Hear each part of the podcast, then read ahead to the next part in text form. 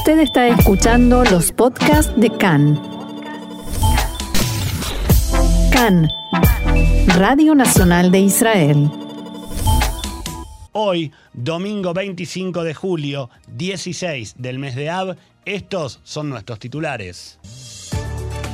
Abhishek Sember ganó el bronce en taekwondo e Israel consiguió la primera medalla en Tokio. Bennett habló con Macron por el escándalo de espionaje que involucra a una compañía israelí. El gobierno analiza dar la tercera dosis contra el coronavirus sin esperar la autorización de la FDA.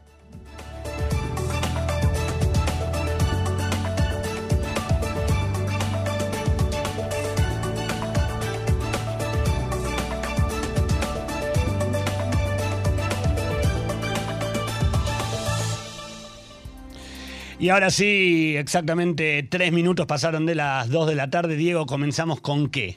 Con, por supuesto, los Juegos Olímpicos, porque el viernes fue el acto de apertura y ayer y hoy fueron los primeros dos días de la actividad olímpica en Tokio. Ayer particularmente Israel se hizo con su primera medalla en esta competición. La taekwondista Abhishek Semberg ganó el bronce en la categoría femenina de 49 kilos hasta 49 kilos es la décima medalla de Israel en la historia olímpica y la primera en taekwondo. Así era como sucedía esto.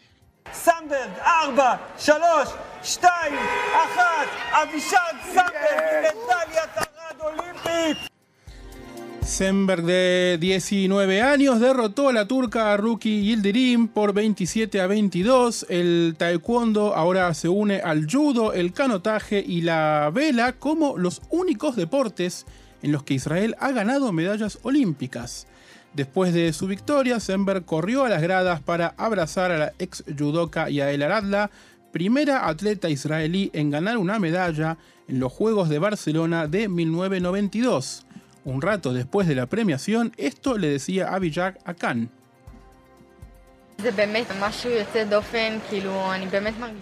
Es algo realmente extraordinario, de verdad me siento en las nubes. Creo que la próxima vez podré traer también una medalla de oro. Todavía me queda algo en el corazón porque quiero dar todo de mí, porque sé que todavía soy joven. No vi en el coronavirus algo que pudiera retrasarme. Todo es para bien, todo viene de Dios. Al parecer, tenía que descansar un poco en casa para volver con más motivación. Avishak Sember ya había hecho historia más temprano al ser la primera taekwondista israelí en ganar una pelea olímpica por nada menos que 22 puntos a 2 contra la puertorriqueña Victoria Stambau. En los octavos de final, la israelí perdió claramente con la eventual ganadora del oro, la tailandesa Panipak Wonpatanakatik, de 20 por 29 a 5. Para, para, para, para. ¿Puedo pedirte que repitas Panipak Wonpatanakit. Qué profesional, por favor. Luego perdió esa pelea con quien eventualmente ganó el oro, como decíamos, la tailandesa. Luego Zember ganó la pelea de consolación contra la vietnamita Truong King Tim Tuyen 22 a 1, también por un gran margen. Y así se ubicó en la pelea final por el bronce en la que derrotó a la turca.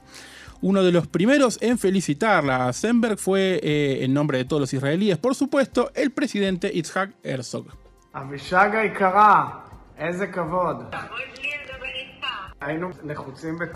Avishag, querida, qué honor. Estábamos tremendamente nerviosos porque no conocemos, no entendemos de taekwondo y no sabíamos que cada patada tuya son cinco puntos. Nos has hecho un honor enorme. Estamos muy orgullosos de ti. Hace un rato, nada más, hace media hora, el, el judoka Baruch Shmailov perdió la oportunidad de alzarse con la segunda medalla israelí en la final del bronce de la categoría de hasta 66 kilos de judo.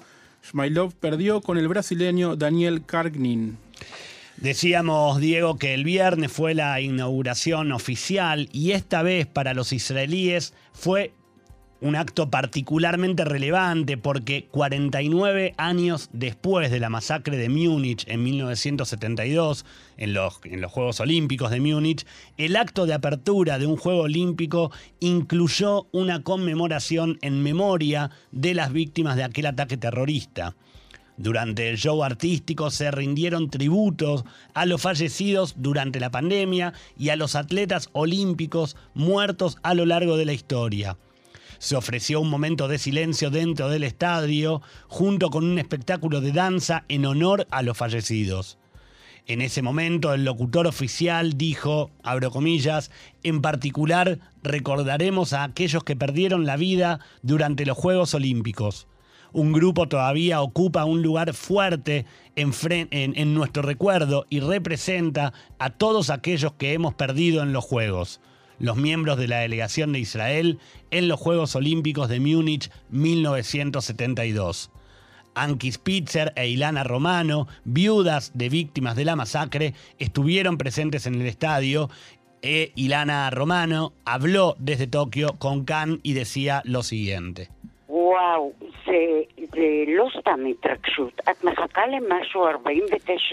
No es simplemente emoción, esperas algo durante 49 años y de pronto, ¡pum!, llega. Fue un momento en el que no podíamos contener las lágrimas, no podíamos parar de llorar y no entendíamos nada.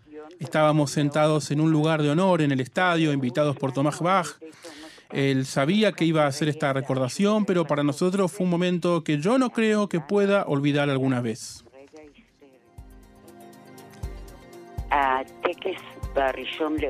El primero de agosto se realizará en la Embajada de Israel el acto del Comité Olímpico Israelí, a quien le agradezco de corazón porque es nuestro respaldo. Estaremos en ese acto que el Comité Olímpico tradicionalmente realiza y al día siguiente regresamos a casa. Me muero por volver, por abrazar a mis hijos y a mis nietos, que están tan felices y emocionados, y decirles, dejé la mesa limpia cuesta creer, ¿no? Que casi 50 años, casi medio siglo ha pasado desde la masacre de Múnich en 1972 y tantos años tuvieron que pasar para que justamente desde los Juegos Olímpicos se haga un recordatorio a aquella masacre. Ya parecía que, iban a hacer de cuenta que no había sucedido. Después de casi medio siglo, realmente mejor, la verdad que es un claro caso de más vale tarde que nunca, ¿no? Por supuesto que sí, por supuesto que sí, es bueno que haya llegado. Seguimos con la información, Diego. Seguimos con la información olímpica barra política, geopolítica, ¿no? Porque esto ha pasado ya varias veces en estas competiciones. En este caso, el judoka argelino Fetin Urin y su entrenador Amar Beniklef fueron expulsados de los Juegos Olímpicos y volverán a sus casas luego de negarse a pelear contra un atleta israelí. En realidad lo que pasó fueron declaraciones, ahora lo vamos a revisar, pero ni siquiera es que llegó el punto en el que debió pelear. El Comité Ejecutivo de la Federación Internacional de Judo anunció que había suspendido temporalmente a Nurin y a su entrenador Beniclef. En respuesta, el Comité Olímpico de Argelia retiró su acreditación y se esperan nuevas sanciones.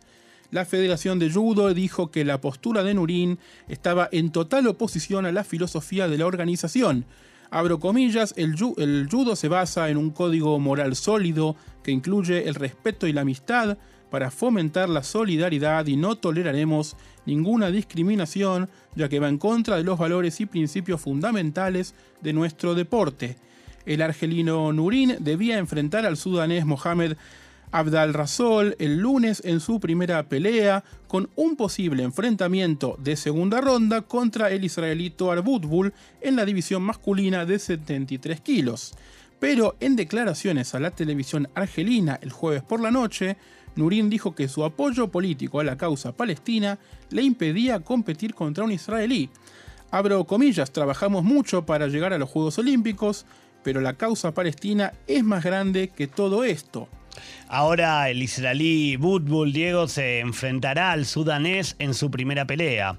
No es la primera vez que Nurin se retira para evitar enfrentarse a un oponente israelí. Lo mismo había hecho en el Campeonato Mundial de 2019 también en Tokio. Afortunadamente, no todo es conducta antideportiva en Tokio. En la mañana de hoy, Ronen Ginsburg, el entrenador israelí de la selección de básquet de la República Checa, estrechó la mano con su par iraní Meran eh, Shaintab lo pronuncié bien, gracias. Le di la mano, decía Ginsburg, antes de que comenzara el juego y al final también hablamos un poco sobre básquet, declaraba Ginsburg. Obviamente es especial que un entrenador israelí lidere un equipo contra Irán. Quizá sea este también un mensaje para los líderes. Esta vez Irán no protestó por jugar contra el equipo checo entrenado por un israelí y los checos se impusieron por 84 a 78. Lo que temo es que se le desarme algún tipo de problema en casa a los iraníes por no haberse negado a jugar justamente, como ha pasado con el judoka tiempo atrás, que no se negó a pelear contra Sagimuki. eh, Igual yo pensaba, ¿no? De, veníamos de eh, contar la, la- el homenaje que se rindió a, lo- Sí. a los fallecidos en la masacre de Múnich en 1972. Eh, para lo cual hubo que esperar 49 años a que eh, desde la Federación Olímpica se hiciera en la inauguración de alguno de los Juegos Olímpicos un homenaje. Y pasamos a un deportista que se niega a jugar contra una persona solamente por su es que nacionalidad. ni, siquiera, digo. ni siquiera llegó a, a- a tener que enfrentarse porque No, tenía claro. que hacer una pelea previa y, Claro, avi- avisó que si llegaba a Claro. pasar se iba a negar. y ahí la federación estuvo bien y dijo, bueno, vos ya avisas esto, te llamo desde ahora. Claro, exactamente, Sí, pero sí, cuán- sí. cuánto que eh, sigue retrasando, digo, más allá de cualquier conflicto que, que- que sabemos que hay, digo, estamos en una zona de, de tensión constante en Medio Oriente, pero cuánto, cuánto atrasa, ¿no? El, el- el negarse justamente en un, en un juego olímpico, el... eh, donde se supone que el enfrentamiento es un enfrentamiento competitivo, de compartir, de, de- de- de- de unir a los pueblos y a los diferentes países del mundo, alguien que todavía sigue diciendo yo me voy a, me voy a negar. Por las dudas que les aviso Claro. que me voy a negar. Justamente to- to- todo lo contrario a lo que se supone que es el espíritu olímpico y como parece ser que se hace una tendencia a esto, tal vez el Comité Olímpico debería tomar algún tipo de recaudo mayor sabiendo que podría pasar esto y hacer una suspensión más ejemplar tal vez, ¿no? Eh, incluso una federación o algo, porque acá hay bajadas de líneas políticas de parte de las federaciones y se supone que si la política se mezcla con el deporte eh, hay sanciones para las eh, federaciones, pero... Es que eso mismo iba a preguntar. Sí. ¿Esto fue una decisión del propio deportista o vino Sí. de todo el equipo? ¿O, No, to- no, o- o es- él lo decidió y todo el equipo adhirió? ¿O, o qué dirán en Argelia? No, bueno, el judoka está él solo con su entrenador en este caso, digamos, no hay que convencer a tanta gente, pero... Bueno, pero representa a una federación también. Sí, pero ha habido casos de gente que se negó a, a- a bajar esta, esta, a seguir esta directiva que baja a veces desde el gobierno, como ha pasado con el atleta iraní que luego vino a Israel a competir en un torneo aquí en Israel y que ahora compite para Mongolia, porque no puede volver más a Irán. Claro. En Pero fin. bueno, esperemos que. espere- hablando de, bueno, de Sagimuki, el, el atleta israelí, el judoka israelí campeón del mundo hace dos años, pelea, si no recuerdo mal, el mañana, el martes. El martes. Vamos a tener un eh, seguimiento exhaustivo de todos los Juegos Olímpicos, sobre todo de lo que tenga que ver con, Con los los deportistas israelíes, por es. supuesto, pero en sí vamos a ir haciendo una cobertura, trataremos lo, lo más profunda posible de todo lo que ocurra en Tokio. Pasa lo mismo, uno los mira a los Juegos Olímpicos con un poco de desgano a veces, sobre todo por todo lo que pasó en el medio y las pocas, tal vez, eh, ganas que tenemos de seguir estos eventos, pero de golpe cuando empiezan estamos todos. Estamos todos pendientes de estamos lo que todos pasa. pendientes. Pero así es el deporte, en Así es, definitiva, el- ¿no es es cierto? exactamente eso. El presidente francés Emmanuel Macron llamó personalmente al primer ministro Naftali Bennett esta semana para asegurarse de que el gobierno israelí esté investigando adecuadamente las acusaciones relacionadas con software espía desarrollado por el grupo NSO de Israel. Macron le dijo a Bennett que está seriamente preocupado por los informes que indican que también su teléfono está en la lista de quienes fueron víctimas de espionaje por medio del programa Pegasus. Cabe destacar que la oficina de Bennett no difundió ningún comunicado ni informó sobre la conversación cuando ésta se produjo. Los medios franceses reflejan en los últimos días la indignación del gobierno por la posibilidad de que desde Marruecos hubieran estado espiando a Macron.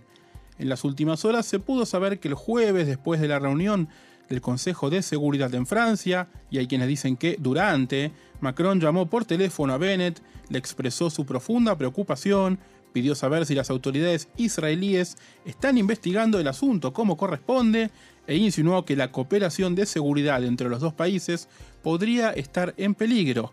Según el informe de Francia, Bennett prometió tratar el tema con la máxima seriedad e investigarlo, que se sacarán las conclusiones y las lecciones debidas. También dijo que se trata de hechos que sucedieron durante el gobierno anterior y acordó que enviará a París al ministro de Defensa, Benny Gantz, que fue ministro de Defensa también en el gobierno anterior, para informar al gobierno francés sobre los avances en la investigación. Vos sabés, Diego, que Gantz viajará a París este miércoles, permanecerá allí apenas dos horas y se reunirá con su par francesa, Florence Parly. Fuentes oficiales de Francia dijeron a Cannes que la reunión había sido programada de antemano, pero ahora cabe suponer que el tema Pegasus será definitivamente central Sí. en la reunión. En, en el encuentro del Consejo de Seguridad que mencionábamos, el portavoz del gobierno de Francia informó que tanto los teléfonos de Macron como sus números fueron cambiados. También dijo que se está llevando a cabo una profunda investigación de este asunto y se cambiaron algunas normas de seguridad, especialmente en torno al presidente. Si estos informes se comprueban, se trata de algo, se trataría de algo muy grave, explicaba el portavoz. Mientras tanto, en Marruecos no solo niegan que tuvieran algún acuerdo especial con NSO y por supuesto que estuvieran espiando a Macron, sino que también interpusieron una demanda judicial en Francia contra quienes sostienen esta acusación. Sin duda va a dar mucha tela para cortar Va a el tema seguir de el tema, exactamente. por mucho tiempo. Otra información, el diario árabe Asharq al-Awsat informó este fin de semana que a Rusia se le acabó la paciencia con Israel en Siria y está planeando un cambio en sus políticas respecto de las incursiones israelíes y de los bombardeos aéreos en ese país. El diario cita una fuente rusa bien informada, anónima, que dijo que después de haber conversado al respecto con factores en Washington, Moscú tuvo la impresión de que Washington no recibe de buen grado las continuas incursiones israelíes y por lo tanto cree que eso les da la libertad para actuar de forma más contundente e impedirlo. De acuerdo con este informe, este es el motivo por el cual los rusos suministran las fuerzas sirias sistemas antimisiles y conocimientos más avanzados al respecto, de modo tal que tengan más capacidad para derribar los proyectiles israelíes. La fuente aseguró que ya se puede apreciar el efecto de este cambio de política y de actitud y que por ello las defensas aéreas sirias derribaron siete de los ocho misiles disparados durante una incursión israelí el pasado 19 de julio. No hubo confirmación externa del informe del periódico árabe. Los medios sirios informaron de dos ataques israelíes la semana pasada, el lunes por la noche y en la madrugada del jueves. La información oficial decía que en ambos casos la mayoría de los misiles fueron derribados, aunque Siria reacciona con idénticos comunicados todo el tiempo, aunque la información sea real, no sea real. No sea real, exactamente. En la tarde de ayer, la red de noticias Al Arabia informó que Iman Admin Al-Amin, perdón, comandante militar del grupo terrorista libanés Hezbollah, resultó muerto en uno de los ataques aéreos israelíes esta semana. Al Arabia también reprodujo un informe del Observatorio Sirio de Derechos Humanos, según el cual un oficial de alto rango de la Guardia Revolucionaria de Irán, Sayed Ahmad Qureshi, resultó muerto en circunstancias poco claras. En Siria se estima que durante que esto ocurrió durante la ofensiva israelí. Según el observatorio, Qureshi se encontraba en Siria desde hace casi una década. En este contexto, un oficial militar ruso declaró públicamente que Rusia ayudó el jueves pasado a Siria a neutralizar un ataque aéreo israelí en la zona de Homs. Vadim Kulit, eh, subjefe del Centro Ruso para la Reconciliación en Siria, dijo a la agencia de noticias rusa TASS que aviones de combate israelíes dispararon ocho misiles guiados el lunes, siete de los cuales fueron interceptados por los sistemas de defensa antiaérea rusos. Kulit detalló, eh, detalló que los disparos fueron realizados desde territorio libanés y, como decíamos, interceptados por sistemas rusos. Lo interesante del caso es que el ejército ruso no solo está ayudando, según estas declaraciones, a los sirios, sino que lo publica, lo hace saber y con lujo de detalles, Diego. Así que sí, está cambiando el panorama en la frontera norte, nor, noreste. Así que seguiremos también con atención lo que pase ahí. Exactamente. Volviendo al ámbito local, el gobierno aprobó este mediodía el nombramiento de Eli Avidar de Israel Beiteinu como ministro en la oficina del primer ministro y de Yair Golan de Meretz como viceministro de Economía. Cabe destacar que el ministro de Seguridad Pública, Omer Barlev, de Abodá, se abstuvo en la votación. Continuamos con más información. Diego, el Ministerio de Relaciones Exteriores anunció este fin de semana que Israel buscará reducir drásticamente sus emisiones de carbono para el año 2050 para ayudar a combatir la crisis climática global. Según el texto, esta decisión revolucionaria e histórica, acordada por el primer ministro Naftali Bennett y varios miembros del gabinete, será sometida a votación ante la Knesset en la sesión de hoy abro comillas, en coordinación con el Acuerdo de París y los compromisos climáticos internacionales de Israel, y para evitar cruzar el umbral del de calentamiento global de 1,5 grados Celsius, Israel se compromete a alcanzar la meta de cero emisiones de carbono para el año 2050, señala el comunicado. Según, publicó, según explicó esta mañana en declaraciones a Cannes la ministra de Protección Ambiental, Tamar Sandberg, esta iniciativa es impulsada por ella junto con los ministros de Finanzas, Energía, Transporte, Economía, Interior y Relaciones Exteriores, además, por supuesto, del primer ministro Naftali Bennett. La medida exige reducir las emisiones de carbono en al menos un 85% para 2050 en comparación con los niveles de 2015, con un objetivo intermedio del 27% para el año 2030. El plan incluye metas para una reducción del 96% en las emisiones de gases de efecto invernadero en el transporte, el 85% en el sector eléctrico y el 92% en los residuos municipales. Fuerzas de seguridad israelíes arrestaron ayer a cinco hombres que se infiltraron a través de la frontera con Jordania después de varias horas de búsqueda. Tras identificar el cruce del grupo, el ejército lanzó una persecución, un sospechoso fue arrestado rápidamente y los otros cuatro fueron capturados cerca del Mar Muerto a primera hora de la tarde. Cabe destacar que los cinco iban desarmados, el ejército informó que la principal hipótesis es que se trató de inmigrantes ilegales y que no representaban un peligro de seguridad.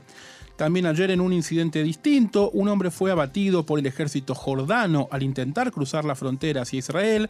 De acuerdo con Sal, todo sucedió sobre suelo jordano. De todas maneras, el ejército dijo que está investigando el episodio. Continúa la preocupación en el gobierno por el crecimiento de los contagios y la expansión de la variante Delta de coronavirus. Según el Ministerio de Salud, en la jornada de ayer se registraron 966 nuevos casos de infectados de coronavirus. Además, el número de enfermos en situación grave subió a 96 pacientes, de los cuales 17 requieren de la asistencia de un respirador. Un dato importante para tener en cuenta respecto de todos estos datos es que a diferencia de la cantidad de pruebas que suelen realizarse los días sábados, que por lo general es baja en relación con el resto de los días de la semana, Ayer se hicieron 60.555 pruebas, una cifra más cercana a lo que se realiza un día normal que a lo que suele hacerse en un Shabbat. Bueno, vos es, exactamente eso, digo, vos recordás que cada domingo nosotros solemos decir que el número de pruebas baja, si bien siempre se hacen de 60.000 para arriba, los días sábados generalmente se hacen de 30.000 para abajo. Y ese día miramos el porcentaje de infectados con mayor atención. Exactamente, y esto es precisamente lo que está movilizando al gobierno de Bennett en los diferentes pasos que se van tomando, mientras que desde que comenzó este nuevo brote se insistió con solamente tomar como referencia los casos graves y no los totales, es evidente que estos datos, estos últimos datos, son punto de análisis a diario. definitivamente ya no, no se puede creer que solamente sigan pensando en los casos graves. De hecho, hoy por la mañana, la jefa de Servicios de Salud Pública, Sharon Elroy Price, fue entrevistada por Cannes y esto decía al respecto de las tendencias.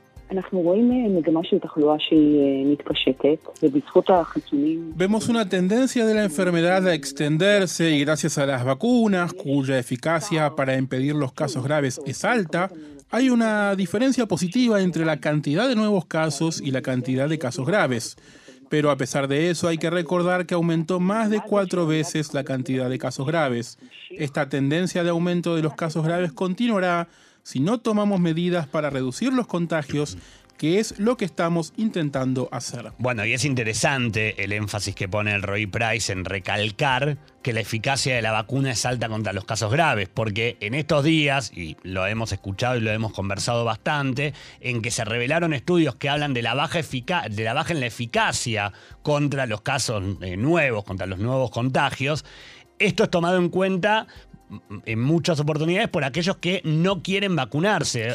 Vendría a ser una especie de ¿para qué me voy a vacunar si igual contra el Delta no nos cubre tanto? Claro. Entonces, de ahí también la, el, el- el énfasis que pone eh, el Roy Price en lo que estaba diciendo. Men- mentira que no nos cubre tanto. Igual sigue siendo importante tenerlo. Claro, a ver, volvemos a lo, a lo que ya explicábamos varias veces en, la- en las últimas semanas. Es cierto que bajó la eficacia, que se descubrió que baja la eficacia en, la, en, en lo que a casos nuevos respecta, pero no baja la eficacia, no bajó tanto la eficacia en el tema de la, de- de la prevención de casos graves. Claro, incluso los síntomas. Exactamente, y ahí está el pedido de él, o, o la lucha del gobierno para que la gente entienda de alguna manera la importancia de ir a vacunarse, sino para evitar un contagio, por lo menos para evitar un caso grave. En la misma nota que daba hoy a la mañana a Khan, se le preguntó al Roy Price si habrá cierres u otras medidas de restricción o si acaso ahora no se impondrán con tanta facilidad como en la etapa anterior, y el Roy Price respondía lo siguiente. אנחנו אומרים כל הזמן, אנחנו נמצאים כיום במצב שונה מאשר מרץ 2020, וזה בזכות החיסונים, לא בזכות שאנחנו... Nosotros decimos todo el tiempo, estamos en una situación diferente de la de marzo de 2020 gracias a las vacunas, no gracias a que entendemos más la enfermedad. Las vacunas impiden en un porcentaje muy alto los casos graves. Es posible que necesitemos una tercera dosis, lo estamos estudiando. Tampoco antes se tomaban esas decisiones con facilidad. Cuando recomendamos las restricciones fue porque veíamos las cifras y hacia dónde se dirigían. Esta pandemia aumenta, crece en forma exponencial y no lineal, que cada día se suman 100 casos nuevos. Y por eso, cuando no había otras herramientas, lo que teníamos eran las restricciones.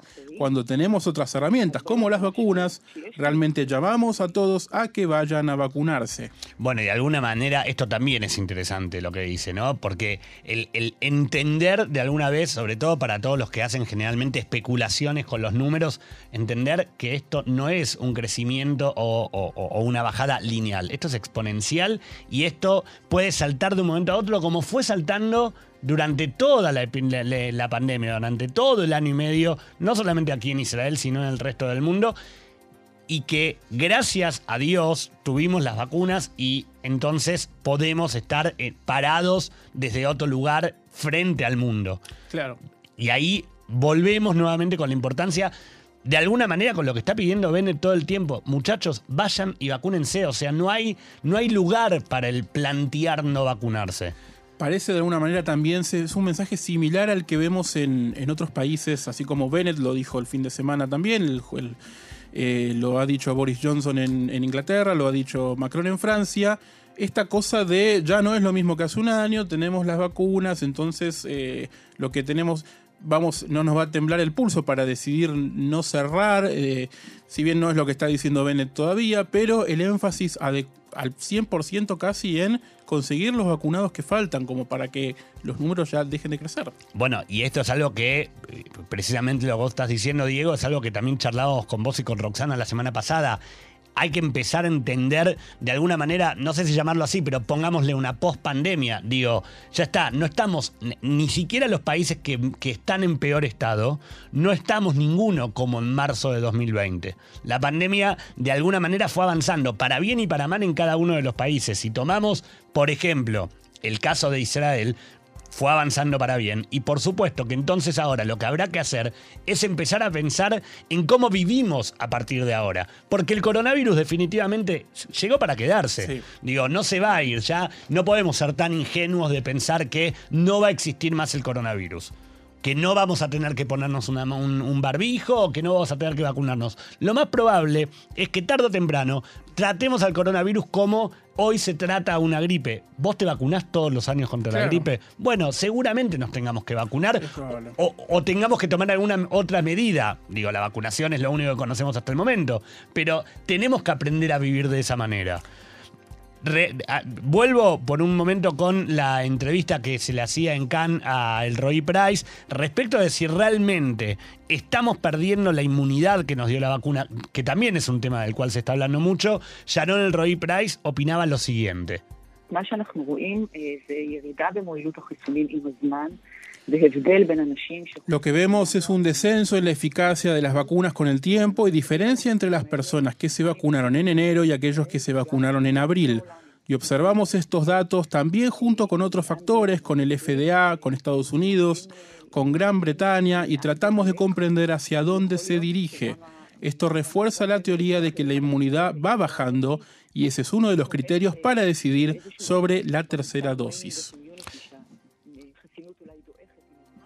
justamente, Diego, sobre también promediando la, la, charla del Roy Price, eh, sobre qué sucederá con la tercera dosis y sobre la postura de quienes piden ya mismo que se traiga esta tercera dosis a Israel. Sharon el Roy Price eh, señalaba lo siguiente.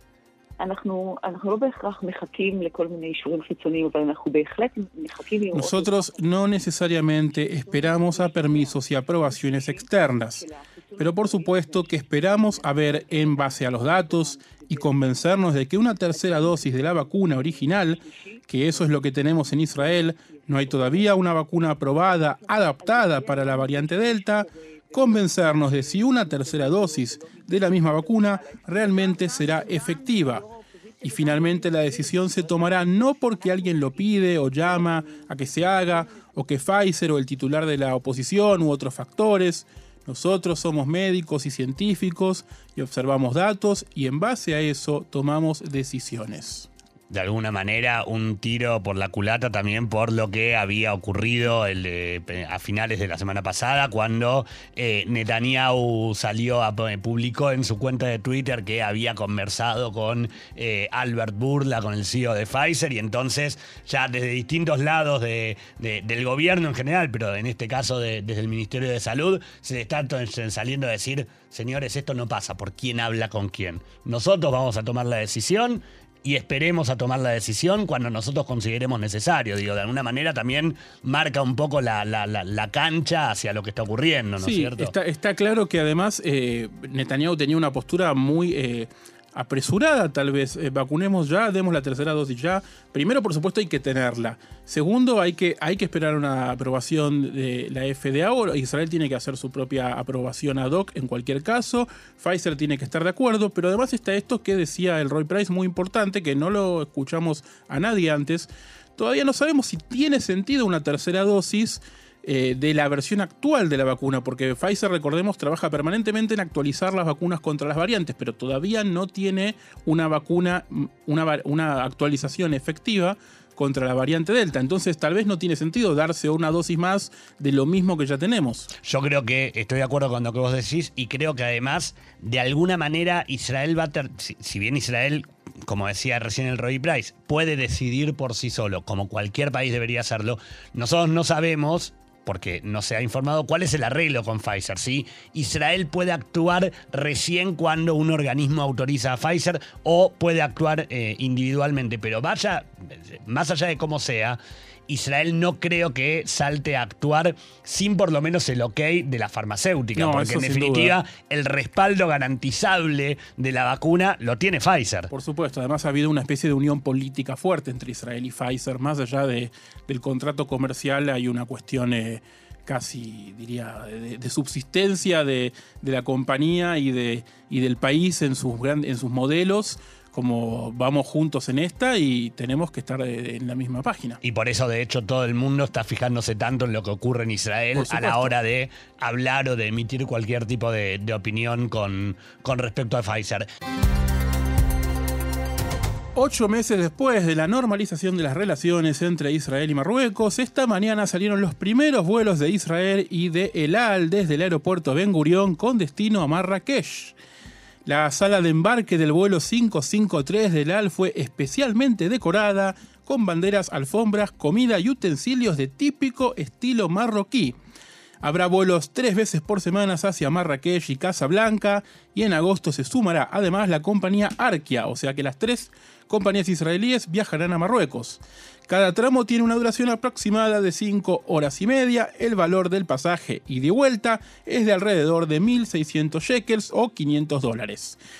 Cabe destacar que la comunidad judía de Marruecos, que todavía, todavía persiste, es la más grande que queda en el norte de África, con unos 3.000 miembros, y además, como todos sabemos, se estima que uno de cada 10 israelíes tiene raíces marroquíes, así que esperamos que cuando un poco la situación de los vuelos se normalice un poco más y y se pueda volver a viajar. Se pueda volver a viajar con mayor y el primer ministro no nos pida que no volvemos hacia afuera de a- Israel. Así es. Ahí habrá un corredor muy interesante a Marruecos donde mucha gente podrá ir a visitar lugares donde ha vivido su familia y los que no tienen familia también podrán Pueden ir a visitar. visitarlo igual. Sí, sin ninguna necesidad de, de evocar ninguna memoria, solamente por el hecho de ir a visitar un país muy hermoso que eh, por suerte nos volvió a abrir sus puertas.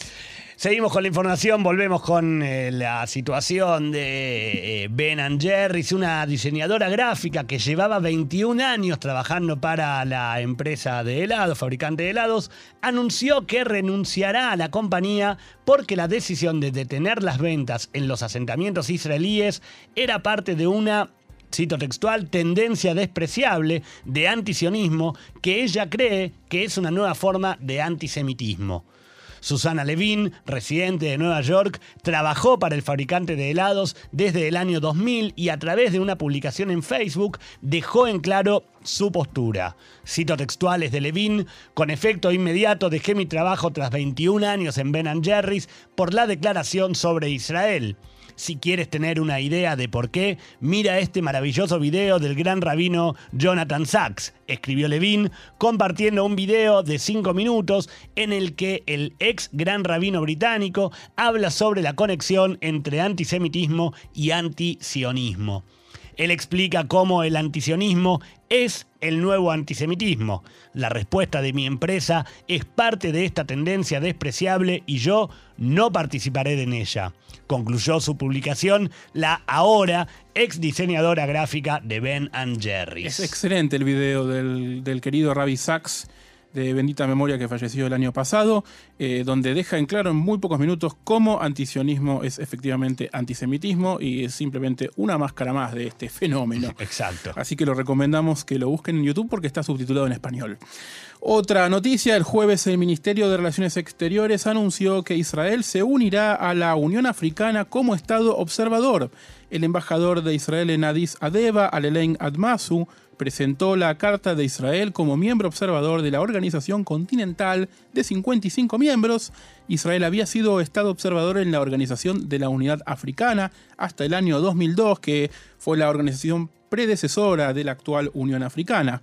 El canciller Yair Lapid dijo que este es un día de celebración para las relaciones entre Israel y África. Este logro diplomático es el resultado de los esfuerzos del Ministerio de Relaciones Exteriores, la División Africana y las embajadas de Israel en el continente. Esto corrige la anomalía que existió durante casi dos décadas y es una parte importante del fortalecimiento del tejido de las relaciones exteriores israelíes. Actualmente Israel tiene relaciones con 46 de los 55 estados miembros de esta organización. También festejó el secretario de Estado norteamericano Anthony Blinken, que elogió la medida a través de su cuenta de Twitter. Dijo, felicitamos a la Unión Africana por su liderazgo en la construcción de puentes y la creación de nuevas vías de intercambio y damos la bienvenida al regreso de Israel como observador como parte de nuestro apoyo a una normalización aún más amplia.